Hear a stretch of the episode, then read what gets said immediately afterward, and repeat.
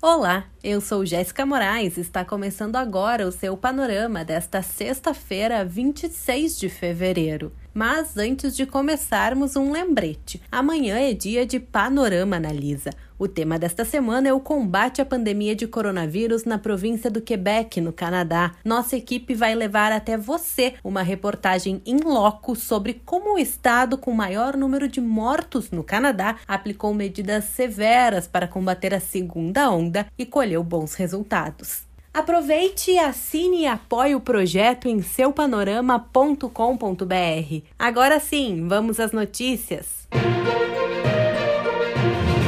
O Brasil registrou 1.582 mortes pela Covid-19 nas últimas 24 horas, informou o G1. Essa é a maior marca de óbitos pela doença registrada em um único dia no país. Ao todo, o Brasil soma 251.661 brasileiros mortos para o coronavírus. Em casos confirmados desde o começo da pandemia, 10.393.886 brasileiros já tiveram ou têm a doença, com 67.878 desses confirmados no último dia.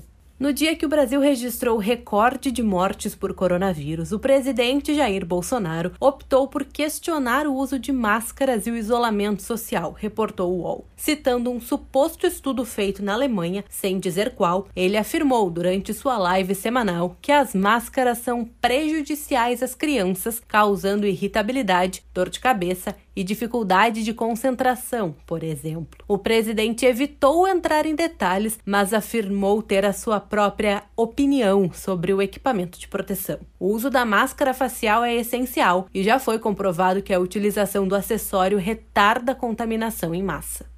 O Ministério da Saúde informou que assinou um contrato para a compra de 20 milhões de doses da vacina Covaxin, desenvolvida pela empresa indiana Bharat Biotech, reportou a Folha de São Paulo. Segundo a pasta, o investimento total é de 1,6 bilhão. A previsão é de que 8 milhões de doses do imunizante comecem a chegar já no mês de março, em dois lotes de 4 milhões a serem entregues entre 20 e 30 dias após a assinatura do contrato. O restante seria entregue em abril, 8 milhões, e maio, mais 4 milhões. A Agência Brasil complementa que Pazuello afirmou que espera imunizar até junho 50% da população vacinável do país, atingindo 100% até o fim do ano. Segundo o Estadão, o Brasil chegou a 6 milhões 338.137 vacinados contra o coronavírus nesta quinta-feira. Nas últimas 24 horas, 25 estados informaram que 158.237 pessoas receberam a primeira dose do imunizante. O número de vacinados representa 2,99% da população brasileira. O ministro da Saúde, Eduardo Pazuello, afirmou que a nova variante do coronavírus que circula no Brasil contamina três vezes mais do que as cepas anteriores do vírus, divulgou o portal R7. O ministro destacou que a velocidade da transmissão pode pegar de surpresa os gestores de saúde.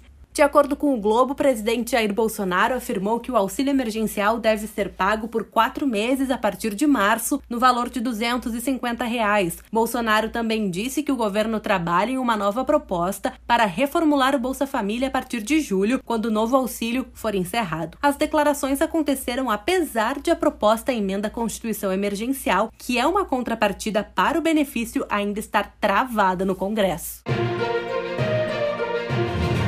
Gaúcha ZH noticiou que o governador do Rio Grande do Sul, Eduardo Leite, anunciou que todo o estado será colocado em bandeira preta na nova rodada de classificação do modelo de distanciamento controlado que ocorre hoje. A medida próxima de um lockdown valerá a partir de sábado. A novidade no anúncio foi o fim do modelo de cogestão. Com isso, os prefeitos não podem mais abrandar as regras nas suas cidades. O Rio Grande do Sul fica inteiramente em bandeira preta por uma semana, pelo menos. O estado está perto perto de um colapso no sistema de saúde.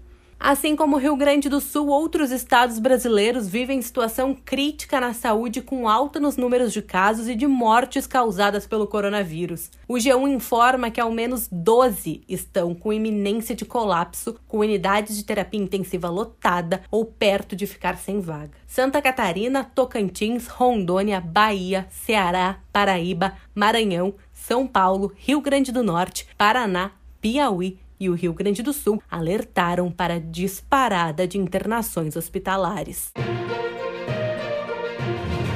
Os casos de Covid-19 na Inglaterra caíram 78% desde que o governo decretou lockdown nacional em 4 de janeiro, reportou a CNN. Cerca de 84.310 pessoas testaram positivo para o vírus entre 11 e 17 de fevereiro, o menor número semanal registrado desde setembro. O Reino Unido tem o maior número de mortes por coronavírus na Europa, com mais de 120 mil, e permanece sob estritas restrições. Já foram administradas quase quase 19 milhões de primeiras doses de vacina, com 642.788 ingleses totalmente vacinados. O Panorama é um serviço de curadoria de notícias que utiliza informações coletadas nos sites de veículos de comunicação consagrados em todo o mundo. Esteja bem informado e combata as fake news. Nos acompanhe também nas redes sociais. No Facebook e Instagram é só procurar por seu Panorama. Tenha um bom dia e um excelente final de semana.